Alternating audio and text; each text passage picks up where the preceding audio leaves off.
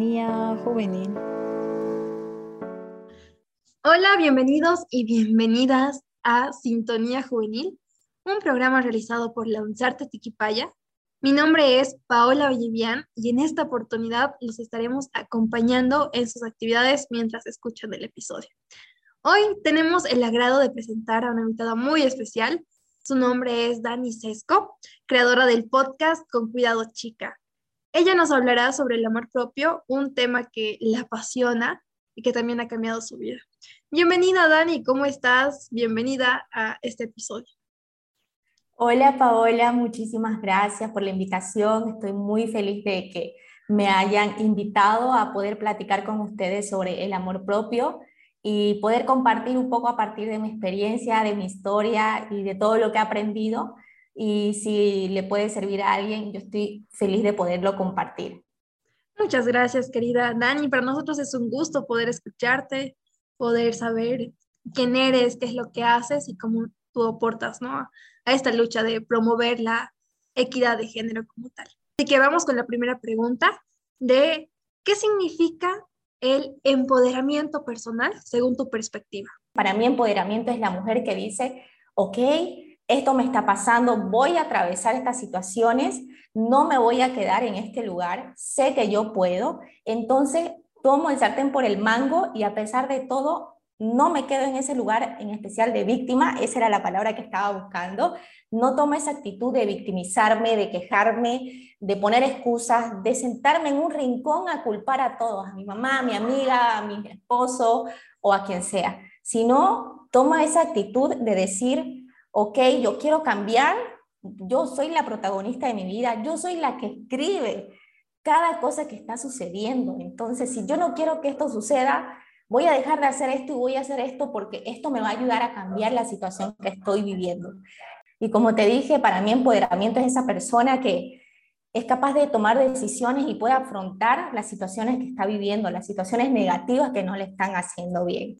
Y me siento muy identificada con lo que acabas de decir, porque a veces creemos que, como estaba diciendo, el empoderamiento es más como uno se muestra exteriormente, ¿no? Si está maquillada, si está peinada, pero en realidad es una actitud, ¿no? Es la actitud de, ¿sabes qué? Voy a ser resiliente, a pesar de las circunstancias, yo decido cambiar mi, mi destino de otra forma. Entonces, me gusta mucho que hayas tomado eh, esa respuesta y creo que estamos empezando muy bien este episodio y de verdad me siento me siento muy bien porque siento que eso es lo que deberíamos tomar, ¿no? Como tal, el empoderamiento es una actitud de ser mejor personas, de ser nuestra mejor versión como tal.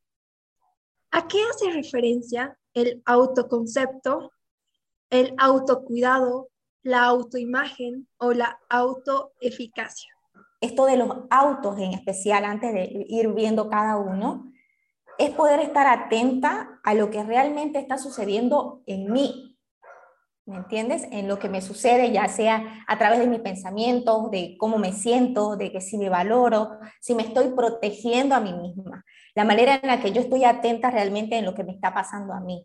En ese, y es parte de poder empezar a enfocarme en mí, no enfocarme en los demás. Entonces, cuando yo digo el autocuidado, eh, y el autocuidado es el cuidado tanto físico y psicológico. Entonces, es empezar a estar atenta en lo que me sucede a mí de manera física y de manera psicológica, empezando por el autocuidado como me consultaba.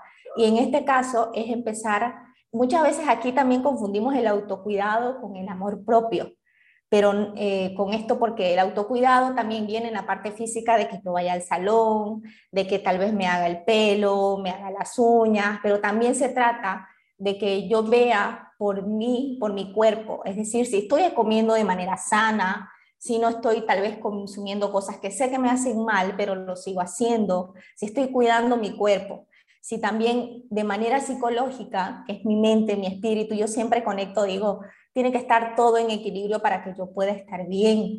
Y en este caso psicológicos, y si yo necesito ayuda, no tener miedo a pedirla también, ya sea hacer terapia, tener un coach, incluso tal vez orar, eh, meditar, todo lo que a ti te sirva para poder parar un momento, poder escuchar tus pensamientos, para poder entender qué es lo que yo quiero, lo que Dani quiere, no lo que la gente me dice que yo quiero. Entonces, esto del autocuidado, primero es empezar a estar atenta a lo que yo, a lo que sucede en mí, en tanto en mi bienestar físico y en mi bienestar psicológico, en tanto esas partes y también en lo que es la autoimagen. Esto es uy, yo digo, para mí, este fue mi, como que mi talón de Aquiles, porque es algo que realmente nos afecta muchísimo en todos los aspectos para mí, en esta, esta, esta área en especial de la autoimagen, de cómo me veo yo a mí misma, tanto en lo psicológico, en lo social, en lo emocional, en, en lo laboral, eh, en, lo, en lo personal, con las relaciones, porque la manera en la que yo me veo a mí misma, si es negativa, muchas veces es por la opinión que los demás tienen de mí, que yo en algún momento escuché esa opinión negativa y yo me la creí mía. Y, eso va creciendo como una bola de nieve porque tanto como yo lo voy creyendo, lo sigo escuchando, yo misma me voy llenando de más ideas y empiezo, y empiezo a tener una descripción de mí totalmente negativa. A mí me pasó llegar a odiar mi cuerpo, a odiar cómo me veía, a odiar la ropa que usaba, a odiar mi pelo, todo. O sea, no quería ni siquiera verme al espejo, me sentía fea. Pero esto también del trabajo de la autoimagen se trata no solamente de lo externo. Entendí que si yo veo cosas negativas a mi alrededor es porque por dentro también hay muchísimas cosas que no están bien. Ahí entendí entonces que si yo me siento fea por fuera, que no es así, es porque por dentro yo tengo cosas negativas, cosas feas que he ingresado, que he permitido que ingresen tanto en mi cuerpo y en mi mente, para que yo pueda verme de esa forma. Y, y, eso no solamente viene de lo externo, cuando empezamos a hacer este trabajo de amor propio y de autoimagen, de poder cambiar la manera en que yo me veo de mí, es incluso desde adentro, no se trata de manera externa. Hay incluso podemos verlo en modelos, cantantes que se visten increíbles, maquilladas, producidas, pero por dentro están totalmente destrozadas, están quebradas. Eh, hay muchas cosas que necesitan trabajarse. Entonces, cuando yo empecé a hacer ese cambio de, de empezar a verme con amor, de ser amable conmigo, de entender que cada una de nosotras es diferente, y esas diferencias son las que nos hacen únicas, las que nos hacen valiosas. Y esas cosas entonces me costó a mí mucho ver. Cosas como que eh, yo tengo, yo soy muy velluda, yo digo acá, que, tengo un montón de pelos enormes. y esa era una de mis grandes inseguridades, tanto en la cara, eh, me depilaba solamente porque los demás decían que la mujer se tiene que depilar, que está mal que la mujer tenga pelos.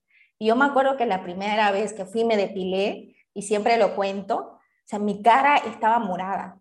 Ahí me di cuenta que mi piel era sensible, que, que, que realmente tenía que yo decidir, o incluso me sacrifico, sacrifico mi piel, sacrifico mi cuerpo para que vayan, para complacer a lo que los demás dicen, a complacer los estándares y los estereotipos, o decido escucharme a mí, escuchar a mi cuerpo y entender que no, que no está bien porque le hace mal y aparte porque realmente a veces nadie se da cuenta, nadie se da cuenta. Hace años yo que he dejado de, dije, no me voy a depilar, no me interesa, no me voy a sacar los pelos de los bracitos ni de la cara, prefiero cuidar mi pielcita que está bien como está y la persona que no lo acepte no es problema mío, es porque tiene algo que también trabajar esa persona. Aquí entendí mucho que lo que dicen los demás de ti dice más de ellos que de mí recuerden que el problema no somos nosotras, es cuando eh, recibimos un comentario así. Tal vez esa persona está teniendo muchísimas ganas de usar tal vez puros tenis y no se ha animado. Entonces, eh, darnos la posibilidad de no creer todo lo que los demás dicen de nosotros, que no dejemos que formen esos comentarios la imagen que vamos a tener de nosotros. Y parte del autoconcepto también es importante porque aquí entra la manera en la que yo pienso de mí, las ideas que tengo sobre mí misma. El autoconcepto es lo que yo pienso de mí y influye mucho con la autoimagen, porque la manera en la que yo me veo viene también por todas esas ideas que yo he adquirido de mí misma. Es un gran paso poder detectar y decir, necesito trabajar esto, necesito trabajar en lo que yo pienso de mí misma y necesito que sea mucho más positivo. Todas las enseñanzas son como perlas que las personas van a escuchando y, se van identificando y van diciendo, mira, es verdad, me está haciendo reflexionar este tema. Incluso a mí, porque igual me he sentido muy identificada en todo lo que decías. Y me alegra mucho que has tomado la parte de la autoimagen. Para construir una autoimagen asertiva, primero empieza por aceptarnos a nosotras, aceptar nuestras imperfecciones, nuestro cuerpo, cómo somos, nuestra personalidad. Y me gusta mucho porque de ahí en realidad parte todo, ¿no? El amor primero a uno mismo. ¿Cómo logramos equilibrar nuestra autoestima sana para no caer en ser vanidosas o ser muy ególatras?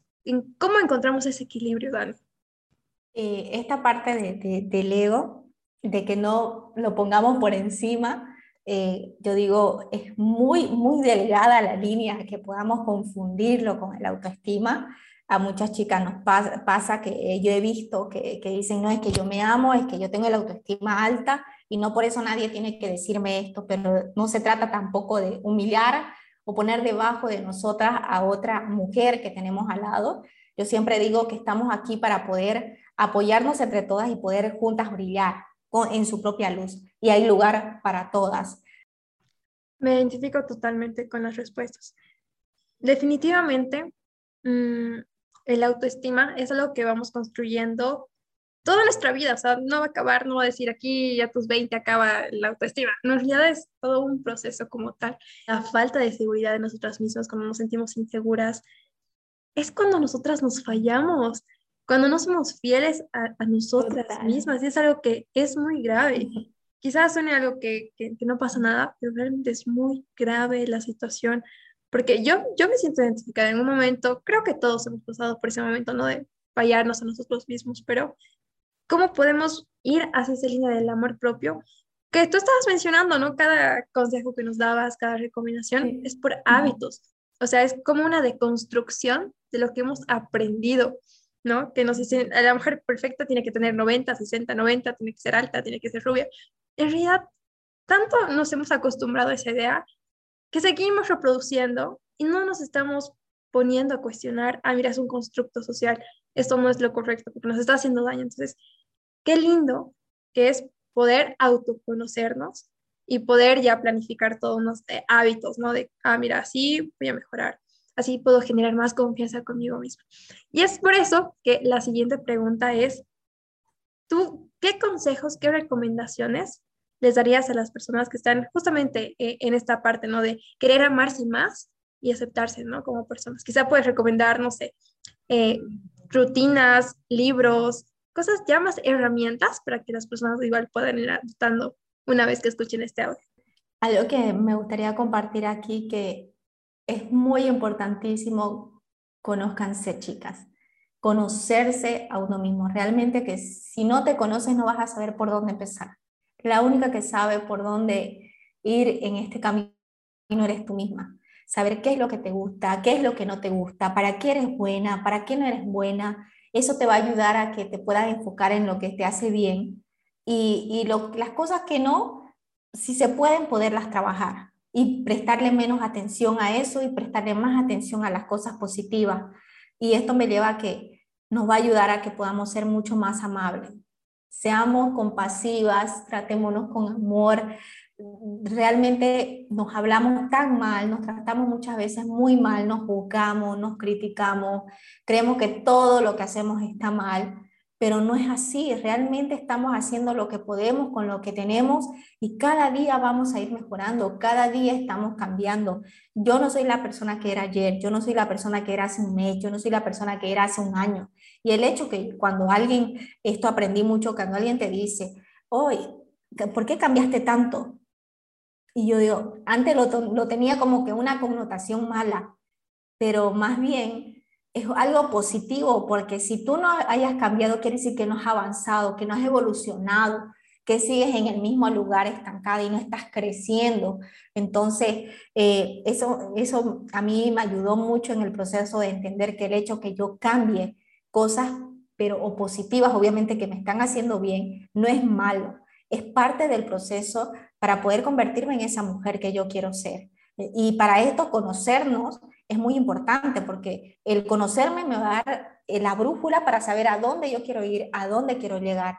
Porque en esas preguntas, aparte de, que, de qué es lo que me gusta, qué es lo que no me gusta, va a estar esa pregunta de cuál es la vida que yo quiero, cuál es la vida que Dani quiere. ¿Cuál es esa? Porque la misma, esa superversión que se ama, no es la misma versión de Dani que la misma versión que Paola. Entonces, tienes, tienes que hacerte esa pregunta. Si no te la has hecho, es un súper ejercicio para tu journaling. Yo escribo mucho, tengo muchísimas libretas ahí que, que, yo siempre escribo en las mañanas y si no puedo, no hay problema, pero trato de las veces que tengo un tiempo de anotar cosas que estoy agradecida, de cómo me siento el día de hoy, de colocar esa pregunta. Si nunca has hecho el journaling, que tu pregunta también sea, ¿qué es lo que yo quiero en mi vida? ¿A dónde es lo que tú quieres llegar? y expláyate sin ponerte ningún límite, como si estuvieras soñando la vida que tú mereces, colócalo ahí. Y a partir de ese, eso va a ser un puntapié para que poquito a poquito entonces uno pueda ir creando esos pequeños hábitos eh, para darte cuenta entonces de decir, ok, entonces, ¿qué es lo primero que puedo hacer hoy? ¿Qué es ese pequeño pasito que puedo avanzar? Ahí pueden surgir obviamente dudas, empezar a cuestionarnos, aparecer esa vocecita y decir, pero es que tú no tienes dinero, es que tu vida no es así, es que nunca lo vas a tener. Eh, pueden aparecer un montón de cosas, pero también el hecho de que yo tenga este trabajo de crecimiento personal me hace decir, ok, tú no tienes razón, no tengo ese estilo de vida, pero lo puedo tener. ¿Y cuál es ese pequeño paso? Porque también tenemos que ser realistas. Está bien, soñemos lo que sea, soñemos, escribámoslo, pero al momento de poner acción, cuando ponemos nuestros, objetivos, nuestras metas, que sean realistas y pequeños pasitos, y eso nos va a ayudar a tener mucho más confianza también en nosotros y que el proceso pueda ser llevadero y que no lleguemos a medio camino y retrocedamos. Porque muchas veces decimos, ok, yo quiero lograr esto en un año, y tal vez eso es para que lo podamos cumplir en tres o cinco años. Entonces, y eso nos puede, y quererlo hacer así, que a muchísimas no puede pasar, yo soy súper ansiosa y quiero las cosas ya que sucedan. Entonces, esto de poder ser realistas y decir, ok, necesito ser paciente conmigo, yo lo que puedo hacer hoy es esto, y este pequeño paso es un pequeño escalón de esa meta a la que yo voy a llegar. Entonces, esto igual, eh, este ejercicio les puede servir de poder empezar a hacer journaling, de poder escribir de qué estás agradecida, de cómo te sientes. Realmente para mí, eh, dejar en un papel lo que yo estoy sintiendo ese día, ya sea rabia, frustración, estrés, ayuda a poder quitarse esa mochilita, como yo le digo, esa piedrita y dejarla ahí en el cuaderno, cerrarlo y es como que un poco la liberación de eso y otra cosa muy importante es entender que lo que, lo que yo estoy sintiendo está bien. Esto de las emociones es importantísimo. Muchas veces nos juzgamos porque estamos tristes, porque estamos mal, porque me siento, porque siento ganas de llorar. Yo no me permitía a veces llorar porque me enseñaron que estaba mal desde niña y no, es una emoción que yo estoy sintiendo y que la tengo que sacar, porque si la dejo dentro se puede transformar en muchas cosas negativas y que en algún momento va a estallar, ya sea en el cuerpo por alguna enfermedad o incluso afuera en un momento con alguna persona tal vez que no es la correcta. Entonces, debemos permitirnos sentir y todo lo que estamos sintiendo, entender que está bien, no hay emociones buenas ni tampoco hay emociones malas. Entonces, eh, permitirnos sentir como nos estamos sintiendo está bien Está bien si en este momento no quieres hacer nada, si quieres estar en la cama, está bien. Si quieres llorar, si quieres eh, dedicarte un tiempo para ti, está bien. Si no quieres hablar, está bien. Pero no está bien quedarnos dos, tres, cuatro, un mes o más, o más tiempo en la cama sin decidir hacer, hacer algo. Porque como estábamos diciendo al comienzo con Pau, una mujer empoderada es la que toma el mango por el sartén y dice, ok, tengo que hacerme responsable de mi vida, yo, soy una, yo no soy una víctima, yo soy la protagonista de mi historia, yo soy la protagonista de mi vida y yo voy a crear esto y no va a ser esto. Entonces me lavo la carita y seguimos para adelante. Eso, Pau. Definitivamente el amor propio, el autoestima, la autoestima asertiva empieza con una decisión. Entonces, para mí el mejor consejo es escucharla y acompañarla en ese proceso. Y si realmente es algo que necesita ayuda, obviamente aconsejar que vaya con un profesional. Pero en, situaciones que realmente lo ameriten, que obviamente podemos darnos cuenta y decir, ok, esto no está bien, te acompaño, te abrazo, te amo, pero necesitas ayuda de alguien, de un profesional. Entonces, eh, aquí poder detectar esos foquitos también son importantes, pero yo digo, necesitamos entender en este proceso que cada una tiene su respuesta. Nadie nos va a lo que necesitamos. Yo, a mí me era muy difícil entender y decir, yo me puedo dar ese abrazo que quiero, no es necesario que mamá o papá me pueda abrazar, yo me puedo dar a mí misma, porque solamente yo sé lo que necesito. A veces lo que necesitamos es ese abrazo, no de mamá, no de papá, sino nuestro propio abrazo de nosotras, de sentirnos acompañadas de nosotras, de que yo me entiendo, de que me estoy sintiendo suficiente y de que me estoy valorando. Porque es muy distinto el abrazo de una persona externa, una amiga, que el abrazo mío. No sé si tú lo has experimentado, Pau. Totalmente. Era parte de un ejercicio que yo tenía de decir, abrazarme en las mañanas a mí era muy distinto que una amiga te abrace. Y a veces podemos sentirlo vacío porque ese no, eso no era lo que yo necesitaba. Tenemos que tener también mucho cuidado de lo que le podamos decir a la persona que tal vez está pasando por este proceso de amor propio o incluso de, de, tanto en las relaciones, que hoy en día estamos viendo que a veces hay relaciones tóxicas que pueden sobrellevar a otro nivel de, de necesitar ayuda. Entonces, tener mucho cuidado. Por eso yo digo, el hecho de poder acompañar y estar para ir para una persona, para mí es lo más importante. Me encantaron tus respuestas. Definitivamente estamos tan acostumbrados a dar un consejo desde nuestra posición como expertos, ¿no? Ah, yo ya pasé lo mismo, entonces tengo la solución única y verdadera a tu problema. En realidad, no. En realidad, cada uno conoce sus batallas y eh, tampoco irnos al otro extremo de solamente yo me puedo ayudar, ¿no? Sino o sea, sí, tú sabes qué es lo que tienes, pero también otras personas también te pueden dar esas enseñanzas, como hoy día tú les hiciste, consejos que realmente te hacen reflexionar, ¿no? Entonces también no todos somos seres únicos, que somos súper poderosas, que sabemos y nosotras solamente nosotras nos vamos a ayudar, pero también eh, tenemos que tener en cuenta que sí, sabemos nuestro error, sabemos qué es lo que necesitamos, pero también tenemos que buscar ayuda en expertos, como tú dijiste, psicólogos, ir al hospital, hacernos chequeos médicos, porque necesitamos otras personas, ¿no? Como tal. Y, muchas gracias, querida Dani. Han sido respuestas muy interesantes. Eh, la verdad, a mí me ha ayudado mucho como persona, he disfrutado mucho esta entrevista, desde el minuto uno hasta el final. Y me llevo igual muchas perlas de enseñanza. Y para ya concluir la, la entrevista como tal, quisieras dar algunas palabras eh, para finalizar este tema, quizá otros consejitos quizá palabras de aliento, una frase motivadora, este espacio estoy. No, decirle gracias de verdad a todas las personitas que nos escucharon, se llegaron hasta el final.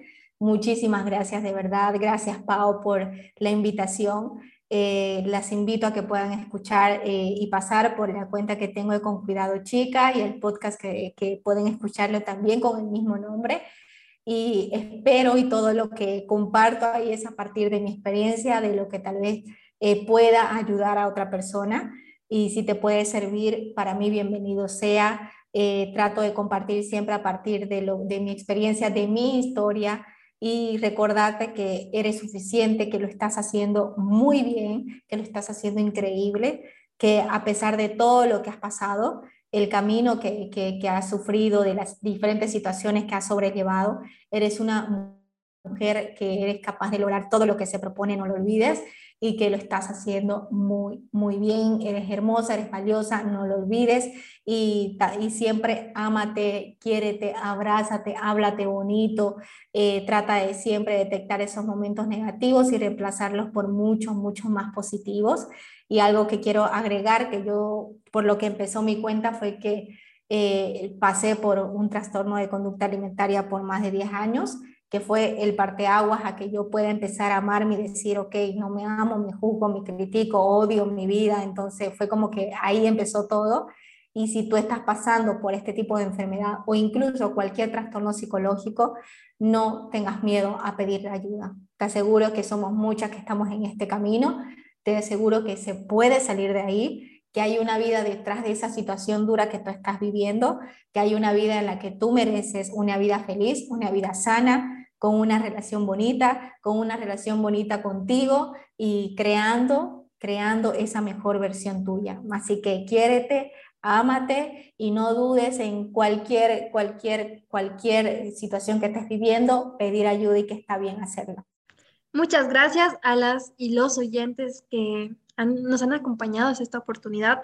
Deseamos que hayan aprendido junto a nosotras, junto a la querida Dani, junto a mi persona. Y asimismo, eh, les hago una invitación a que nos puedan escuchar en los siguientes episodios. Igual, no se olviden de seguirnos en nuestras redes sociales.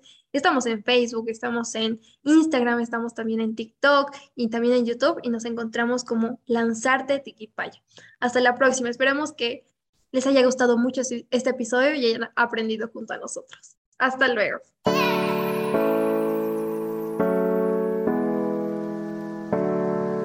Sintonía juvenil. Este programa es en colaboración de Lanzarte y Solidar Suiza.